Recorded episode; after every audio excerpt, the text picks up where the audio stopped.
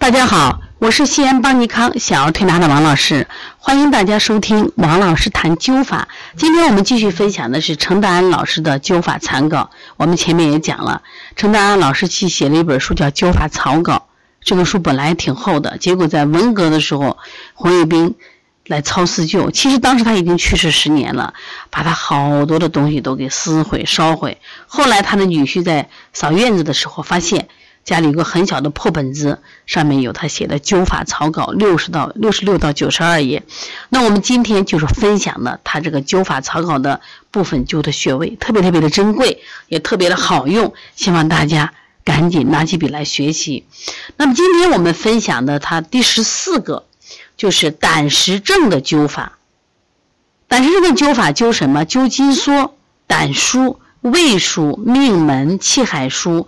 关元术、阳陵泉，每天各灸半米粒的这个艾柱是十五壮，所以有时候是整米粒，有的时候是什么？是半米粒啊。所以这种灸法，这是穴位和这个灸量是特别重要的，希望大家一定跟着好好学习。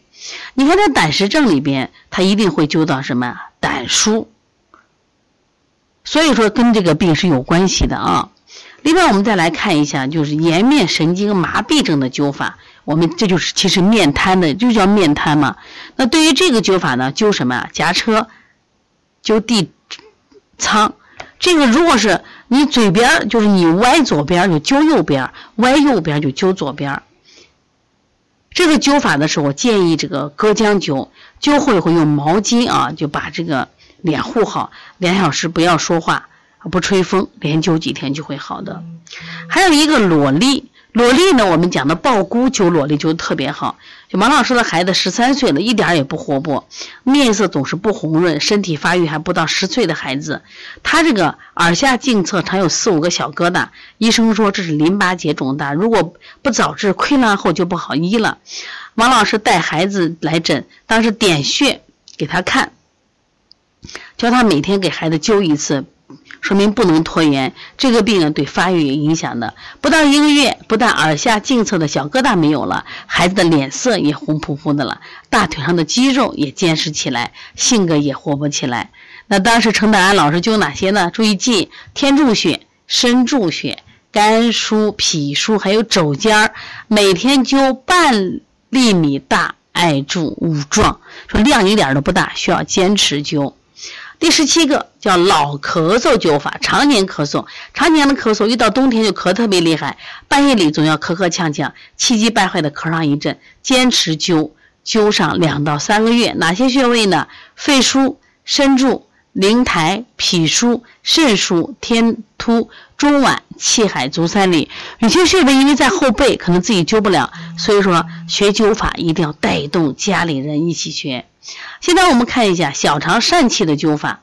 这个疝气呢，小孩有，成年男性也有这个疝气。说灸什么？灸命门，灸肾腧，灸关元腧，灸三阴交。每天各灸几壮，三壮就够了。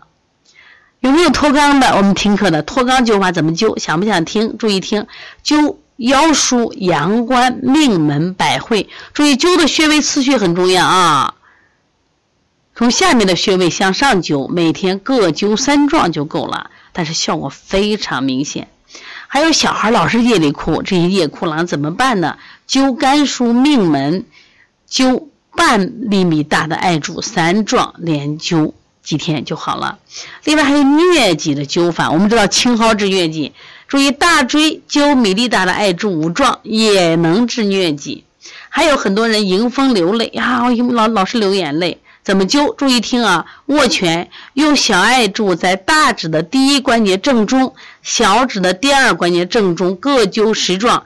觉得烫的时候，把艾柱再换掉，连灸十天，迎风流泪就好了。另外，你伤鼻塞、伤风鼻塞啊，鼻塞的不行，就隔姜灸上星穴。有白带，我们知道白芷是不是指带？对不对？那么我们说的白带，用这个。